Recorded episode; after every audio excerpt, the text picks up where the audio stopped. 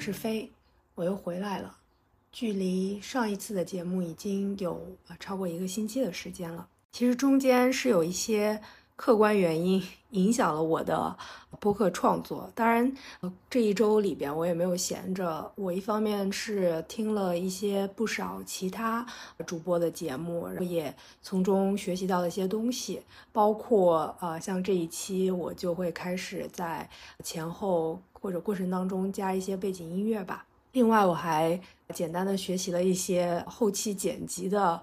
技术，想要在这一期当中也有所发挥吧。上一期真的就是一个比较简单的尝试和开始，也很感谢大家，就是一些朋友能呃完整的把第一期比较简单和简陋的第一期听完。那在过去的这一周呢，另一方面就是我有在构思我。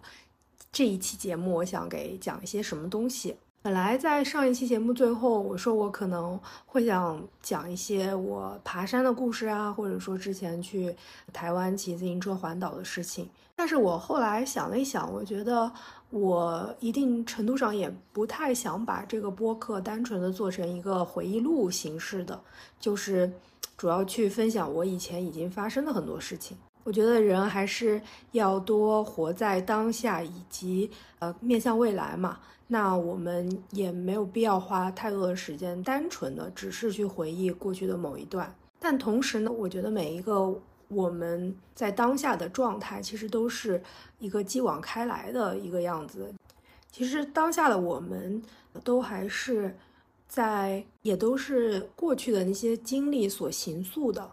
嗯，所以我觉得在。呃，介绍目前的我的时候，我可以当然分享一些，就是是什么样的过去的一些经历，让我成为今日之我。我觉得这样一个视角可能是呃更有意义的，而不是说单纯的只是讲起过去的一个故事。我希望是我们谈起过去的时候，是能够讲一讲他是如何形塑了今天之我，以及我在。基于过去的那些经历，我在当下的生活或者面向未来的呃种种选择的时候是如何考虑的？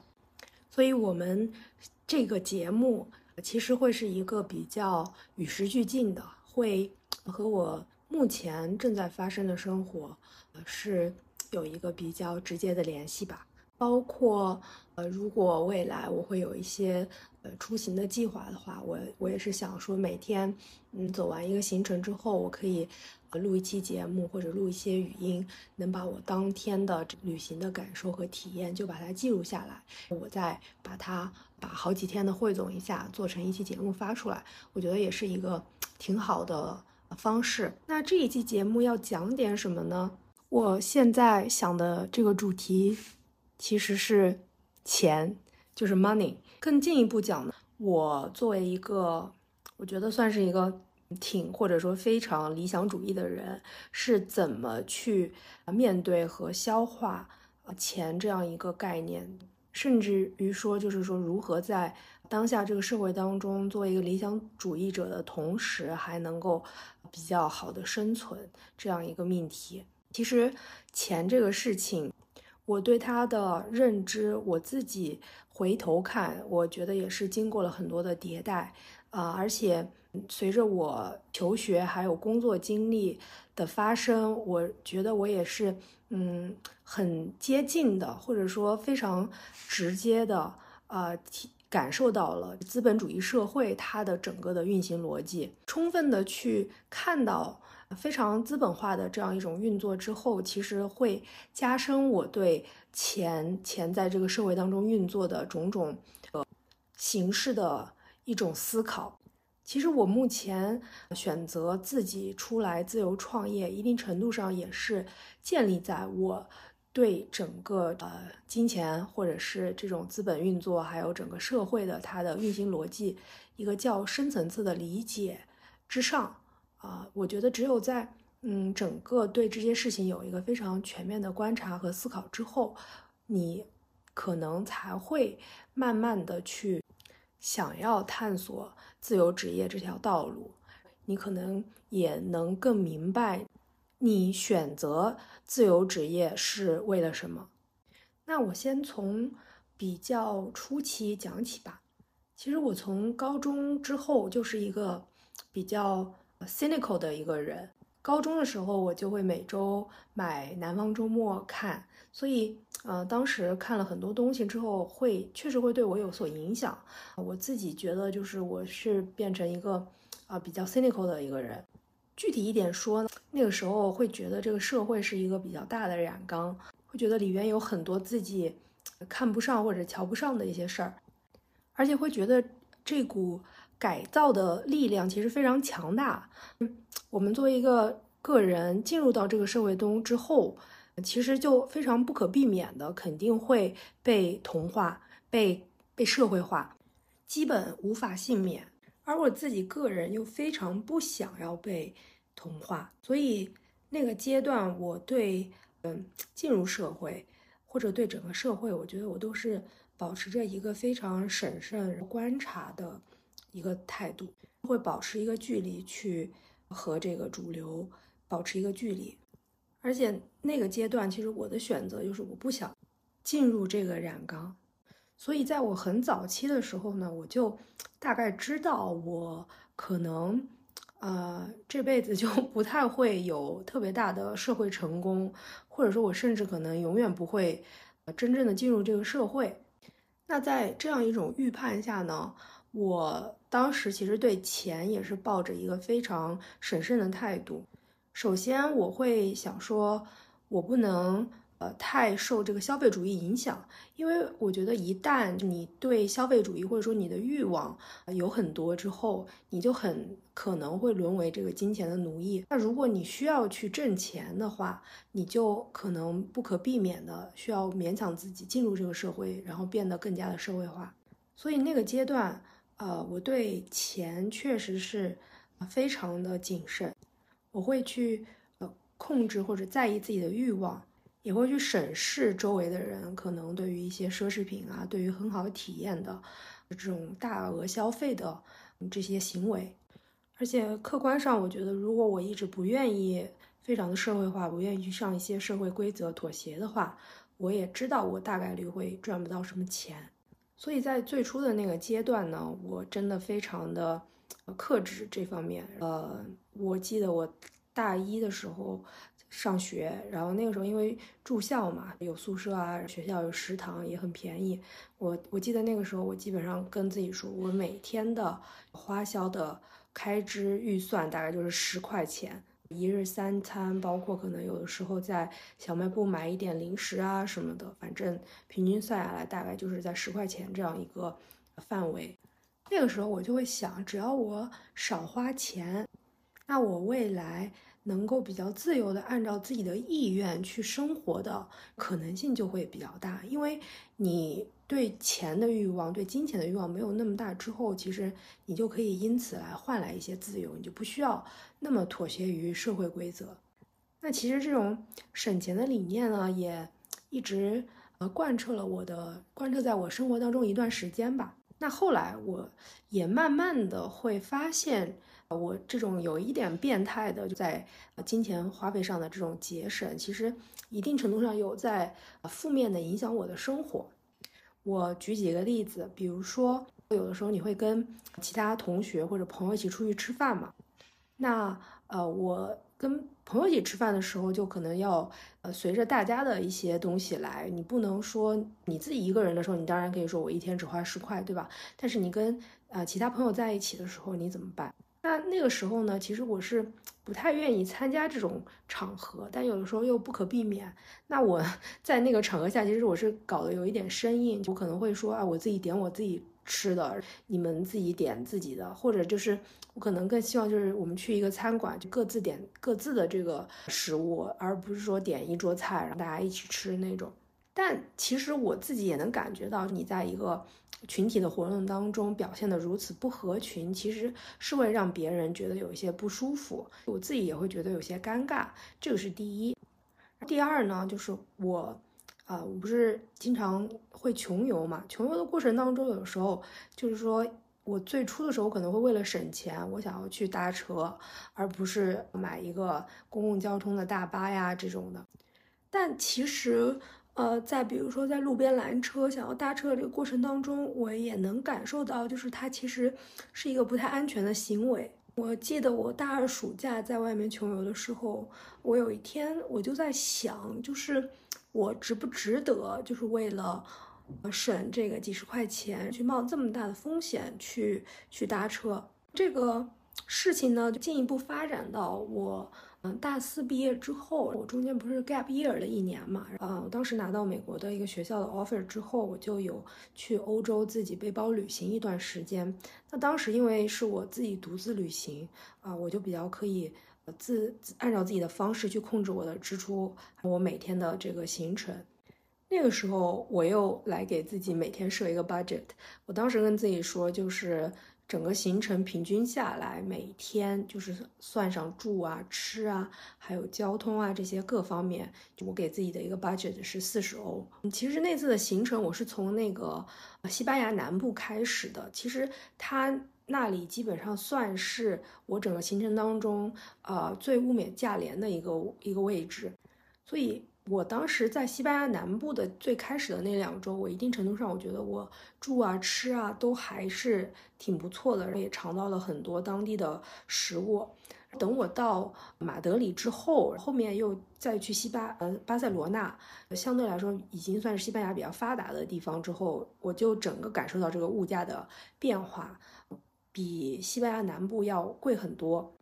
但是我当时就想呀，我在西班牙南部，我把很多西班牙当地的食物美食，其实我都已经尝完了，就那些 tapas 什么的。那我在马德里还有在巴塞罗那，我就可以相对来说在吃上面就不需要花那么多钱，因为很多东西我已经体验过了，对吧？所以，嗯，当时在马德里还有一些巴塞罗那，我我记得我当时可能还是会去。饭饭店、餐厅，但是我会相对比在南方再克制一些。但是这一个方案就是到了法国之后，就根本没有办法再继续实施了。法国它的整个的物价，从住宿啊，还有那吃什么的，都会比西班牙要贵不少。所以我当时在法国的 日子就过得有一点，就有点惨或者有点拮据。我基本上就会去。啊，法国的那个超市里边买一些吃的，我一天三餐，或者我可能一天只有一顿是相对正式的，可以买一个什么，剩下的可能就超市买一个水果啊，或者买个面包啊这样的，就是不然就比较难去继续维持我这个四十欧的 budget。到意大利之后，呃，其实意大利的吃相对来说可能没有那么贵，但是意大利的住宿远比西班牙的青旅要贵很多，这个也是我一开始不太适应的地方。在意大利的时候，我有的时候为了省钱，我可能会。嗯，一天吃三个 gelato，就是我要吃三个冰淇淋，因为意大利冰淇淋还是比较便宜的，味道也挺好的，所以我有时候就想说，哎，今天一天我就吃三个冰淇淋，大概加起来可能十欧多一点吧，十多欧，那今天这一天也也就过去了。另外，在交通方面，我也有很多方式去省钱。但是我在欧洲就基本上就没有在，我完全没有搭过车，有有拼过车，但是没有再搭过车。然后在意大利的时候，我发现一个比较好的省钱的方式，就是意大利它的那个火车系统，如果你。跨它的那个大区的话，比如说你从呃北部你要到意大利的中部某个城市，如果你是直接买直达的那种火车，它就会比较贵。然后它有比较便宜的那种区间车，它会在大区内。你如果要跨大区的时候，你就要换下下这班车，然后再换下一班区间。这个区间车是其实价格是比较便宜的，所以当时我。有一次就从呃威尼斯，我就直接去那锡耶纳，就是非常中部的那个位置。其实如果买直达的车会比较贵，所以那天我就整个查行程之后，我就记得我换了呃大概好像是五班火车吧，就都是区间，就是这样就会比较便宜。我记得我是从早上出发吧，到可能晚上十点多才到了那个我要到的小镇。嗯，当然我当时安排这个行程也有一部分原因是因为就是。我虽然直接从威尼斯到了锡耶纳，但中间像博洛尼亚还有佛罗伦萨，我也不想完全跳过，所以当时我也有利用在这两个城市换区间车，中间大概可能有一到两个小时的时间，我就呃有背着包出来，在这个城市里面走一走，这样我会觉得我至少看过了，我不是直接跳过，心里就会觉得稍微没有那么遗憾，对。还有就是在 意大利，就我怎么省钱？我记得我当时在罗马的时候，他呃，如果你订他那个火车站附近的呃住宿的话，相对会便宜一点，但是其实条件就不太好。我记得便宜好像也要到个二三十欧一晚上吧，呃，我当时就觉得不太行。后来我就在呃住宿订住宿的 Booking 上看嘛，就看到一个离呃。罗马市中心坐火车大概半小时的一个镇上，其实它有一个青旅，它整个条件会好一些，也没有那么贵。那我当时就想，我就算了一下，我就说我在那边住晚上，再算上我通勤的时间，就我从镇上到罗马市来逛，晚上再回去，中间这个车票的费用加起来还是比住在。那个罗马的火车站附近，呃，或者要便宜一些，或者是差不多，但是它的条件会好很多，所以我当时呃就做了这个选择。其实整体上呢，就我想说，我那一次在欧洲的行程，我本来是想要有九十天，但是一个人旅行，再加上就是我可能中间会比较多的去。呃，想要省钱，各种方式啊，就其实也是很累，而且我觉得一个人一直在外面，呃，也是有一种额外的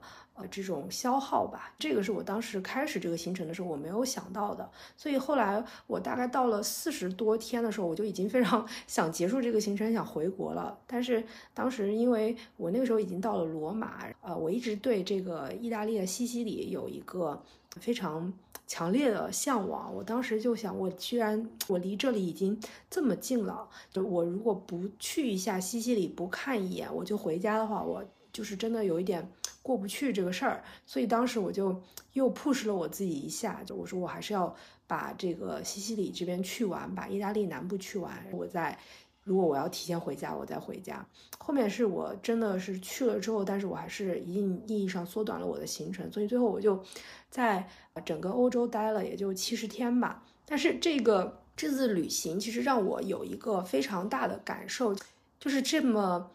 低费用的旅行真的太累了，真的。我感觉就是那个时候就觉得我有的时候就是为了省钱就把自己都折进去了。其实到后面的时候，我我从出发的时候，其实我的状态然后各方面都挺好的。到快结束的时候，就一方面就是一因为我一直在南部嘛，就就晒得挺黑的。在吃啊这方面，因为我也没有办法去选择，有你比如说在法国可能经常都吃超市的东西，所以。或者就是在意大利吃很多冰淇淋，所以最后就是我变得还挺胖的，就是距离出发的时候就整个好像有点变了一个人，有点又胖又黑的样子。反正那次的行程，就他那种非常切身的很多感受，为了省钱，我可能需要背着包在一些城市快速的走，想要看一眼，就很多这种，最后让我突然悟到了一个东西，我突然悟到，就在我如此。有点强迫症的想要节省费用的时候，其实钱变成了一个目的，我把我自己变成了一个工具，我非常极致的在消耗我自己，或者让我自己处在一个非常不好的一个状态下，而我的目的是为了要省钱。这个时候我就发现，其实我已经本末倒置了，因为钱它不管怎么样，它最后是需要服务于我们的。我觉得人作为一个个体，他的。各种感受，他的幸福，他的身体，其实才是我们追求的一个终极目的。那如果我对省钱这件事情已经到了一种 obsession，就是到这种程度，把自己都折进去的话，那我觉得真的很不值。所以呢，是大概就是在那次 gap 之后，是我从欧洲回来，我到我后面去美国读书之间，我大概又在家休息了有一一两个月吧。其实我当时就有在思考这件事情。我开始回顾，呃，我从大一以来到那个时候，可能将近五年吧。我因为省钱，可能给身边的跟我一起的同伴带去的这种不快和尴尬，以及我的这样一种 obsession，它对我自己体验的一种我觉得有点破坏性的呃一个一个影响。我重新去呃思考这件事情。其实从那之后呢，就是我我在钱这件事情上，我会采取一个相对更 flexible、更宽松的一个一个一个态度，比如。从那之后呢，基本上就是我，比如说跟朋友一起出去啊，怎么样？我一定程度上会顾及到身边的人的感受，呃，不会在省钱这件事情上。搞得非常的极致，会让他人感受到不愉快呃！我觉得，因为基本上跟同龄的朋友出去，其实大家在这个消费的水平上，其实也没有太多的差异，可能只是以前我有点过低，就会让大家觉得有点不适。但是就呃后面就是我跟大家一起出去的时候，我会觉得我至至少我会去尊重是同伴们的一种最基本的需求，呃，这是第一。第二呢，在我自己的生活方面，呃，我也会。呃，更多的就是会去，至少我不会太亏待自己。就是虽然我觉得跟一些人就是真的享受生活，花很多钱买一些什么东西，相比我，我现在依然还不会这样做。但是至少我会觉得，就不能在最基本的事情上亏待自己，不能让自己为了呃省钱这件事情，或者限于就是人身安全不确定的一个境地，或者就是身体健康。不确定的一个境地，我觉得都不好。那这是我对钱的一个第一层的一个认识的进化吧。说在如何花钱这件事情上啊，我比之前要最开始的时候要成熟很多。那后面我们接下来就讲一讲，就是关于挣钱这个事情，我在挣钱这个事情上，我一个认知的一个进化吧。你比如说，就是我这周有。听一些播客，有一个播客里面就说到他们俩当时上大学之前，呃，就会去问一些师兄师姐如何融入啊，做了很多准备啊，就报什么样的社团呀，如何找实习，啊，还买了正装啊这样的，感觉他们都。呃，学了很多，想要进入大学之后如何更好的去融入，包括什么学生会啊，怎么怎么样的。但是我完全是他们的反面。我进了大学之后，因为也离开了父母嘛，感觉是一种完全自由的一个状态。所以我当时进大学之后，其实我是。相对不合群的，我整个社团我都只报了。我上次说的就是去爬山户外的那一个。我在呃，像学生会啊那些就非常热门的，大家非常争抢的一些就是社团，其实我是根本没有没有任何的参与。而且那个时候就是我对我自己未来的职业方向，其实我也是上学 上一段之后，其实对我当时自己选的那个专业的一个具体方向，其实我是并不感兴趣的。所以，我记得我在呃大二的时候，其实跟呃父跟我爸爸有一个对话，我很明确的跟他说，我未来不想要从事和我这个专业相关的一个工作，啊，我说我以后就想去做一个背包客，想要就是在外面旅行啊这样的。但其实当时在那个语境下，我还是没有认非常呃认真的思考过，就是挣钱这件事情，因为那个时候我可能更多的还是在一个就我只要。压低我的生活成本，就我我当时只是懂怎么样少花钱，但那个时候我可能都没有认真的考虑过，如果我做背包客的话，我怎么样去挣这个钱。所以那个时候，我觉得我其实还是一个非常初步、非常幼稚的一个状态。但是后来，我是因为，呃，连续两个大学暑假都在外面旅行之后，我。真的有去体验，就是这种背包客的生活。我我我这个人其实是一个呃执行力或者体验力比较强的一个人。就我一旦有了一个身份、什么想法之后，我感兴趣的东西之后，我一定会去做。那我呃，我既然上大学之后，我有这样一个想法，我喜欢旅行，我想要未来去做背包客，我就有在呃大一、大二两个暑假就直接去实践这件事情。我当时就是整个五六十天我都在路上。但我实现之后。我等到大三开学的时候，其实我感受到一阵非常强烈的虚无。我突然觉得这种生活它不能带给我一种非常深深切的体验。这个话怎么说呢？我觉得你作为一个旅游的人，或者说像我所讲的，就是一个主流社会的一个边缘人的时候，其实你你没有一个角色，你去到一个地方，你很多时候就是一个观赏者，路过的一个人。那你就缺少和很多东西的一个互动，一种更直接的感知。你可能会被风景所所震撼，但是你缺少那种和人之间互动，或者说你承担了一定社会角色之后所带来的与人之间互动的那种感受。所以当时就是在那两个暑假之后。我感受到了这种缺失，我就觉得我如果不进入这个社会的话，我一直在外围游走，我会觉得人生缺少了很多东西。所以在大三上的时候，我经历了一段迷失，就是一个我曾经想要去做的事情，我突然发现它没有那么有意思。这个时候我又。陷入到一段迷茫，就我不知道接下来我该干嘛。我曾经有一个所谓热爱的东西，但是这个东西现在被我自己否定了。那下面我该干什么呢？这个时候，其实我要非常感谢，就是一个，就是至少在当时对我产生了非常。大的一个正面的影响的一个人，他就是我在大学的一个老师。那个时候就是我跟他有过一次对话吧，然后他当时就是其实有一点想要责骂我的那种感觉，可能我也跟他分享了很多我自己对这个社会以及对我自己人生走向的一个一个选择。他当时就跟我说了一句话，他就说，其实真正有力量的人是可以。是进入到这个社会，同时又不被被他改变，就按照自己的方式去行事的人，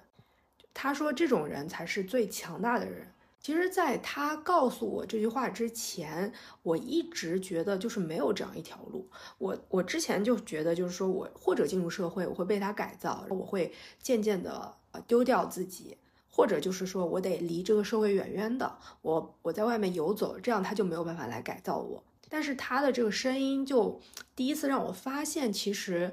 还有一条路，第三条路就是说你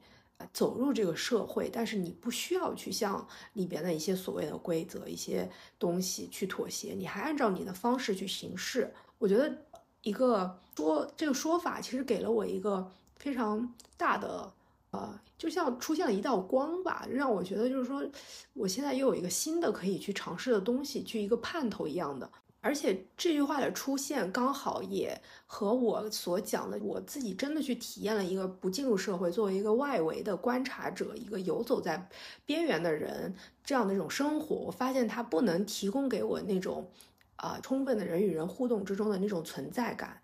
那种真切的意义，啊，所以我自己把这条路否定了。我又之前就是说，我又会觉得一旦进入社会，我就。不可避免的会被改造，那这条路被我否定，那我就基本上没有选择了，对吧？那这个时候，第三条路出现了，告诉我说，你可以进入到这个社会，但同时你又不需要改变自己。那其实，嗯，这个思路出现之后，对我是一个挺大的影响。啊，在我个人的职业的这个路径上，啊，我当时也是因为这个老师，我接触到了一个我这个职业内一个新的方向，一个我自己会觉得。我有兴趣去做的事情，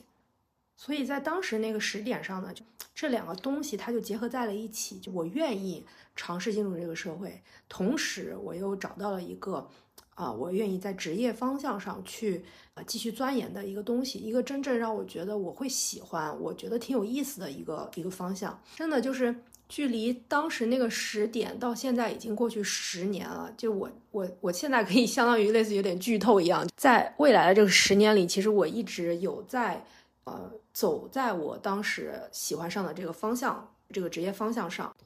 直到今天，其实我还在继续追求这个，虽然过程当中就是发生过很多的起起伏伏，我也有过非常激烈的想要告别这一切的。一些动作 对，但是就是 in the end，就是说那些曾经让我非常激烈想要放弃这些东西的一些不不利的因素慢慢褪去的时候，我会发现当初我对这个职业方向的一个热爱，它还是会再次浮现出来。那个东西，我感觉可能就是初心的东西，就一直还在那，会再次像一个指路明灯一样的，就是照亮我接下来的那个路。但是有的时候我开个玩笑吧，我说叫一眼误终身，就是有一种，就是如果当年我没有因为这个老师的教授的一门课，发现我所喜欢的一个职业的发展方向的，我我觉得，哎，首先我也不知道那个时候如果没有那一次的发现，就我也不知道未来我会走上什么样的一条道路。但是因为那一次的一个发现，是我。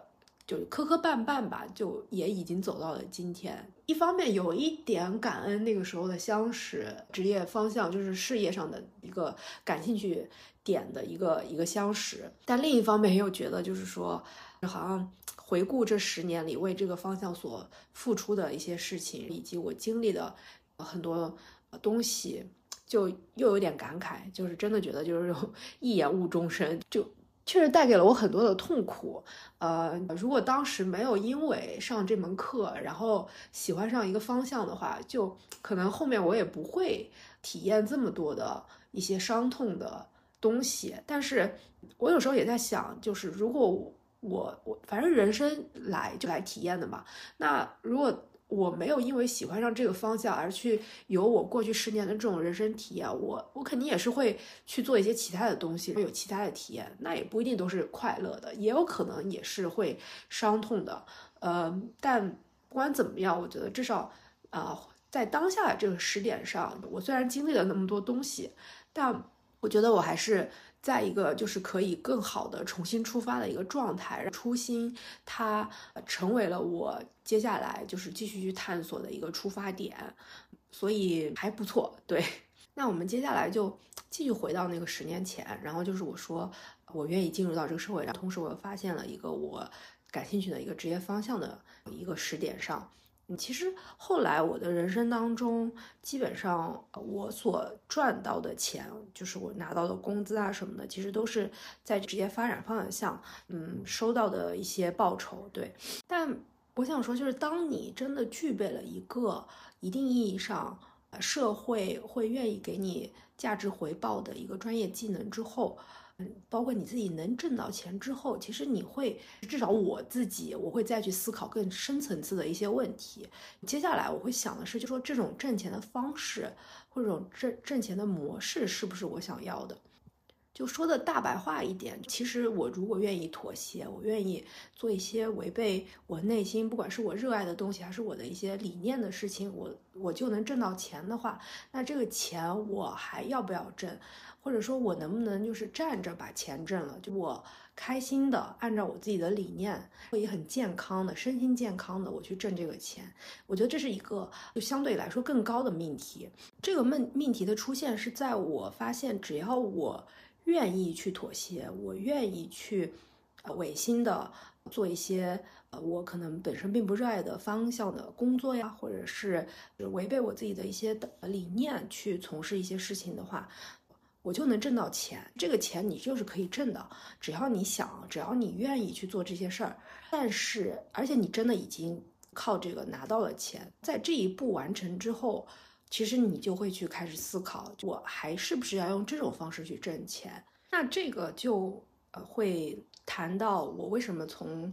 之前我是一个打工的状态，还是在一个相对光鲜亮丽的一个。呃，职场环境当中，然后到现在，我愿意出来自己做自由职业，或者说自己来创业，因为我原来的单位，或者说我经历过的很多的一些 potential employer，就是潜在的一些雇主，嗯，他们或多或少其实都是，呃，位于就是说整个资本逻辑运行的，就是最极致的一个位置，呃，在那里你可以非常鲜明的感受到这种对。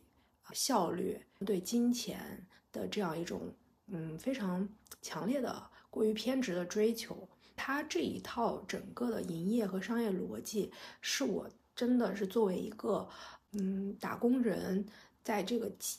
机机器或者在这个体系里边，我真的就成为他的一环之后，我能深切的感受到和体会到的他的整个方向、整个的一个风格。那同时呢，就因为我。讲了，我是一个比较理想主义的人。我对我的职业，其实我从我当时就是十年前喜欢上这个方向的时候，我一直都是非常纯粹的。我有我自己的技术上的追求，我有我自己理念上的一些东西。呃，我慢慢的就是在这个打工的过程当中，我感受到了我个人价值理念和整个大的资本的这种。追求利益，追求效率，呃，就是这么一个逻辑的一个一个矛盾。其实我前些年 在这种大平台上打工的时候，我可以讲，可能从外在看来是我。最社会化的一个阶段，啊，因为我从事着和大家基本上都一样的，就搬砖的一个东西，就是为了这样一个大平台的光鲜，然后为了它的高薪，在这里打工。嗯，我觉得可能我外表上看起来和所有的整个单位的同事，或者说整个 CBD 附近的这些人，其实没有任何的差异。但其实只有我自己内心知道，我我外在的这种表现的社会化，其实。全都只是外在，只是碰巧。我首先我愿意前一段时间在这种大平台打工，是因为在那个阶段，我觉得我们是有一定程度上的一个契合。刚好我所追求的东西，我对技术上的追求，我对我自己工作中一些理念的坚持，没有跟。他就从最开始的时候，其实没有那么大的矛盾和冲突，啊，所以我觉得那个时候是一个相辅相成的状态。这种大平台，它也需要在技技术上精益求精的人去提供高质量的一个专业服务。所以那个时候我们之间是没有太大的矛盾。但是后面啊，每一段关系吧，我觉得越往后，其实它如果你们本质之间有一些不合适的话，它是总是会出现的。所以到了可能一两年之后，这种。矛盾就会越来越多，最后就是说这个矛盾到了一个我觉得是完全根本上是不可再调和的两种逻辑，他们说已经尽量想要再去相彼此适应、彼此调整，但是最后还是根本是不可能相容的，所以最后就到了我离职的这样一个一个节点。那其实就是说我在离职之前，这个所谓外表上是社会化的一个阶段，其实。它本质上，它从来没有社会化过。我其实一直都是在追求我自己内心的东西，只是说在某一个时间阶段，它刚好和社会上一些主流的需求它是相 match 的，所以在那个阶段，就是我显得与常人无异，就显得就是我就是一个社会精英。但但后面就是说这个矛盾啊越来越显著，不可不可。改变之后，我最后还是会归顺于我自己的内心，选择了离职。那其实离职之后呢，我也是休息了一段时间，去重新思考我在职业上的未来的方向，我接下来想要做什么。那离职之后呢，我第一方面，因为我没有了收入之后，我首先我还是会回到。呃，原来就是说压压低我的生活成本的这样一条路上，啊，其实我在职期间我也没有花太多的钱，我的物欲一直来说都是比较低的。然后离职之后呢，我就是进一步的去压缩了一些，我觉得没有那么有必要，甚至说是刻意的，呃，放弃一些事情，就可能之前会觉得是这样，因为之前有收入，所以。做一些这个事情，或者说做一些消费都 OK，但现阶段我觉得我处在一个没有呃收入的状态，那我肯定需要去继续节制。那所以呃离职之后，我我先进入了一个节流的这么一个一个阶段。但我后来觉得，虽然我有收一些积蓄，我充分的节流，但是。这毕竟也不是长久之计，因为你毕竟还是在有自己的开销，所以本质上就是说，我们还是需要去有收入、有挣钱。而且我最后发现，就是说，其实我们作为人，就是说，你愿意去社会化，或者说你愿意去妥协，或者怎么样，其实本质上是因为你就是想要去挣钱，或者说你有一种恐惧，啊，你。呃，如果不不去社会化，不去妥协，适应一些社会的规则，你就挣不到钱嘛。那其实钱，我觉得它最基本的是解决一个温饱，其次再往上就是说一种你有多高的一个享受的这样一个一个问题。但是就是如果说我们能够完全按照自己的意愿去工作去生活，但同时又能挣到说能。养活自己，或者说一定程度上甚至比较体面的照顾到自己一些，呃，相对合理的消费需求的这样一种收入，那其实也没有必要去社会化了。我觉得很多人可能从来没有真正的去尝试过，我完全不按照别人的意愿，纯粹按照自己的想法，我去生活，我去工作，我是不是就能挣到自己所需要的钱？大多数人，我感觉他从一开始，他就是为了，呃，他没有，他出于恐惧或者怎么样，他会想要去适应很多，嗯，包括在面试的时候表现出对整个环境对你的需求的一种顺应啊，你可能会改口啊，刻意的说一些自己和这个地方挺合适的东西啊。其实这所有都是因为你想要去获得。那一份金钱上的东西，但是如果说有一天你发现你可以不用去做任何的妥协，你完全按照自己的想法理念去工作，你也能挣到呃养活自己的这份收入的时候，其实，嗯，其实就你就可能就完全没有社会化的一个动力了。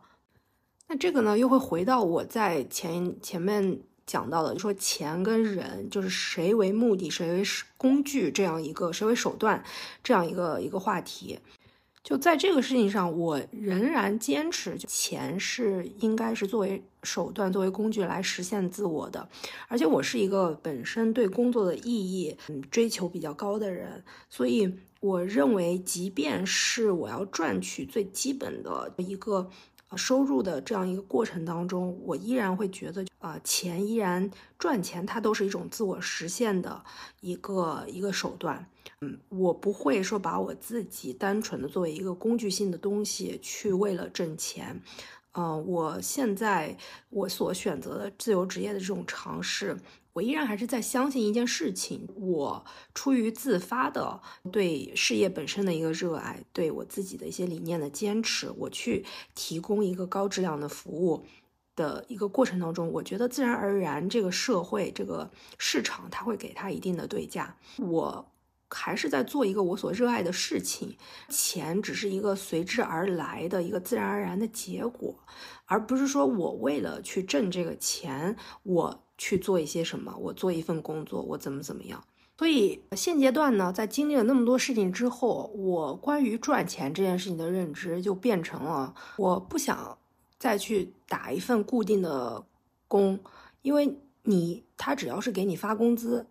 他就会对你有很多的要求安排，你的自由就。需要为了去服从于这样他的一个规章制度，去让他愿意继续给你发工资，你就会需要有所妥协。那自由职业之后呢？就你相当于自己给自己发工资，当然你还是需要去有你的服务的客户群体，但是就没有一个人在需要或者一个单位需要每个月给你发一个固定的保底的东西。那你失去了这个东西之后，其实你换来的是一个你很大的一个自由。这个自由就体现在在赚钱这件事情上，你呃，你只需要在你认为你需要的这样一个金钱的需求的范围内，你去，比如说服务于客户啊，怎么样？一旦一个事儿，就是说他可能很，他会给你很高的对价，但是可能你会觉得跟你的价值理念或者你的很多东西有所违背的时候，你就可以选择说不。自由职业就是给了你一个选择，你可以把你对金钱的需求以及你在工作上的投入，啊，限制在一个钱够我用的这样一个限度内。因为有的时候我们之前可能做着很高薪的工作，但其实你内心想的是，我能不能少拿一点工资，但是我可以多一点自己的时间，我可以多一点自由，我可以多一点说不的权利，但是。有的时候，这种客观上这市场上它就没有这个选项给你，就你或者就是你拿着这个高薪，但是你就要按照完全按照他的逻辑、他的要求去做事，或者就是你不能够服从的话，那你就直接离开，不存在一个这样一个退退让。但做自由职业之后，我觉得，嗯，解决温饱之后，其实你是可以有一个空间。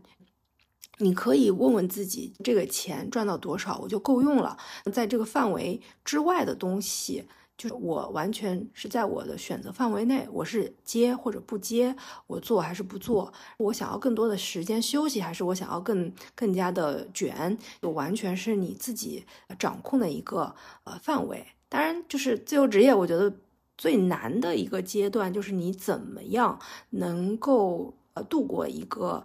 初期可能就是说都没有固定收入，你也不确定自己是不是真的就是能保证自己的温饱，能保证一个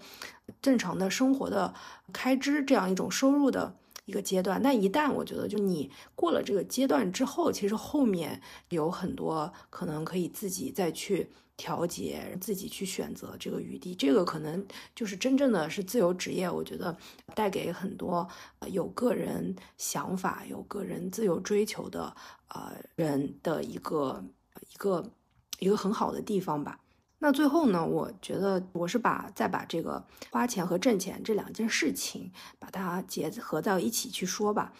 其实我觉得在。花钱这件事情上，我之前就会提到一个概念，叫 marginal utility，就是在经济学上就是说叫边际的一个效益。怎么说呢？就是说，我觉得同一个产品，其实呃，当然它肯定就是说或者类似的一种体验，它肯定有是就市场上的供应，它肯定是有低价到高价。比如说我出去旅行，我。呃，我住青旅是多少钱？住一个相对便宜的经济酒店是多少钱？住一个五星级酒店是多少钱？它市场上其实是有不同价格的一个各种各样的供应供你去选择。那其实我觉得从每一个消费者来讲，大家都可以问问自己，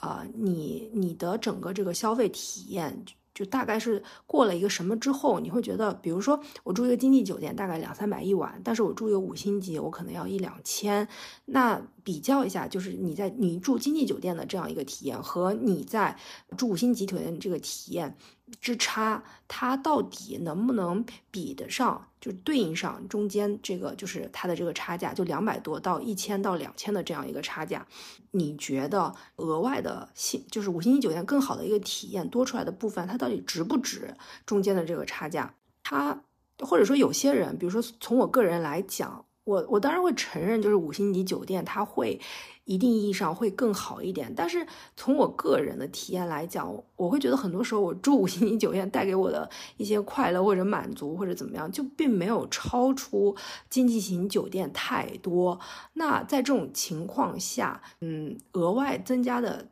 一两千块钱的这个费用到底值不值？它的这个边际的这个效应到底有没有很高？而且，嗯。我觉得就是我们在花钱的时候，或者说在比较花钱的这个两个产品之间，他们这个差价的时候，我觉得还要考虑到一件事儿。当然，所有人都会知道，更贵的东西一定它在某种意义上是更好的，不然就是说，我觉得市场它会。就一定程度上，它有它的理性之处。就说它更贵的东西，它在某种东西上，它肯定是会做得更好。就所以有的时候我们买东西的时候，朋自己也会觉得，就是说还是一分钱一分价。过它收更高的费用，也是有它一定的理由的。但是我们在想，我们要花更多的钱，呃，或者说有些人会讲说，谁谁不会觉得钱越多越好的时候，我我我想讲就是。我们需要去想的另外一个问题，就当我本因为我住两三百块钱的经济型酒店，我可能我一一个月我我的收入大概到多少就可以了。但是如果我需要经常的消费，就五星级酒店这样一种呃层次的产品的话，那我的收入我需要挣到的钱也就会需要高很多。我想说，大家其实现在也都是在职场中工作过的人了，有一句话可能大家会有比较深的体验，叫。钱难挣，屎难吃，呃，当然就是说钱挣的越多越好，of course，大家都会觉得是这样。但是很多时候，这个市场上或者是大多数的职场都是，你想要挣更多的钱的话，你一定是要付出更多，而且这个付出有的时候它是一个时间的付出，这还是最基本的。它有的时候是一种身心上的付出，甚至有的时候它需要你放弃一些你的。坚持你的理念，一种妥协。所以，我我在想，当我们去比较两种产品它的 marginal utility 的时候，一个是你从消费这个产品的时候，你有一个感受上的提升的一个比较，同时你还要去考虑，就是你多花的这个钱，它本质上是需要你自己多挣出来的。那你在挣多挣这个钱的时候，你的这个付出、你的消耗，甚至于对于我们这种理想主义者，你可能有更高的一种道德价值的追求，你需要去放弃这些的时候，它带给你的那种，嗯，需要你付出的东西是有多大？到底值不值？所以综合来讲呢，我觉得未来就是说在消费这一块，我还是会保持一个相对克制以及理性综合的这样一个理念。啊，我觉得差不多就 OK。嗯，而且呃，就我觉得真的是过了一个点之后，它对于我体验上的提升真的就没有那么大了。同时呢，我觉得我在压缩我的支出的。呃，这样一个大前提下，它使得我在赚钱这件事情上也可以获得更大的自由和自己的话语权。而工作，它其实是我觉得占据了我们的人生很大的一部分的时间还有精力的一件事情。那在这个事情当中，如果我能够更快乐、更健康，呃，我觉得。这个本身，这个过程当中，这种好的体验，它就有一种无形的价值。这个价值，它不是以我最后挣了多少钱，我账户里有多少的存款来衡量的。它只是它的衡量，说你每天开不开心，你每天醒过来的时候，你是不是期待今这一天的展开？你每天睡觉的时候，你会不会想，就觉得今天过得挺开心的？就是一个。呃我觉得无法用金钱去衡量的东西，那在一个曾经被我视作大染缸的这样一个社会当中，我我至今还觉得这个社会真的是还是一个大染缸，就它真的有各种各样的规则，有很多的东西，我们可能并不喜欢的东西，但是我现在来到。三十岁这样一个人生的时点，我讲了我过去的很多的经历。我发现，就是说，在这样一个复杂的社会当中，我们可以通过一些比较好的方式去处理花钱和挣钱这两件事，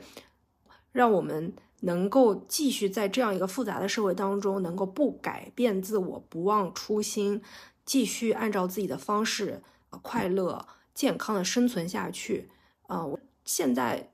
至少我会觉得是有这种可能性的，而且我一步步的在接近于这个。就可能十年前是我的老师第一次给了我这样一个 idea，我慢慢的去实践过程当中，我经历了很多的挫折，很多的痛苦。但是，而且现在我认为我还没有真的说达到和实现我刚讲的这种。这种东西，但我至少，呃，我觉得就是我一步步的在接近于这个。就当我现在决定自由职业的时候，我我觉得我离那个理想的状态又更近了一步。而我这条路的探索，接下来是不是真的能成功？嗯，还有待时间的检验吧。就我也很好奇，接下来会发生什么。但是。我我认为我至少找到了一个叫理念上、概念上，就是说可以呃将理想主义和当代社会，包括或者说理想主义和钱，就做一种和谐的调节的一个方式。呃，希望就是我现在的这个理念，我现在整个这个理论可以。让我自己在接下来的这样一种自由职业的探索中，能够真正的得到实现。那那我觉得可能对我来说就是一个很完美的状态。我说我是一个理想主义者呢，是因为我发现，就是我真的。很不想妥协，而且我真的也没有办法妥协，我自己都没有办法让自己妥协，所以我也不想听一些人的说教，告诉我说你只有做到如何如何，你只有怎么样的社会化，你才能真的挣到钱，才能继续活下去。我觉得这些东西对我来说也就都没什么用。我现在就是想走出一条路，我可以不社会化的同时，我也能。活下去，我也能挣到一定的钱。我自己还是很喜欢，就是韩剧的一个韩剧，就是叫《我的解放日志》里边那个女主，她有一天晚上就一个人出去，然后在一个乡野里，然后她就说了一段话，她就说：“啊，我绝不妥协，我不要死后再去天堂，我要活着见到天堂。”我觉得这里的天堂，并不是说我做了一定的财富积累之后，然后。我通过一些比较妥协的方式，然后我积累了财富之后，然后我选择我财富自由了，然后我就靠这些积累财富的被动收入，我所谓的实现真正的自由，就是进入天堂。我觉得这样一种道路其实没有那么大的挑战性，因为有所妥协之后去这个社会上挣大钱，很多人都可以做。就是你这种呃勉强自己的心意，然后做财富积累，想着说我攒到了钱之后啊，我终于可以呃完完全全呃就按照自己的方式去生活了。我或者就是把我积累的钱花光，或者就是就是或者就是我好好的管理我积累的财富，我不断的有被动收入，我实现自由。但是我认为。这些路径其实它都回避了一个最难的挑战，这个挑战就我要站着把钱挣了，我赚赚赚钱的这个手段本身，这个过程我就是开心的，我就是快乐的，我没有妥协，我觉得这就是那个天堂。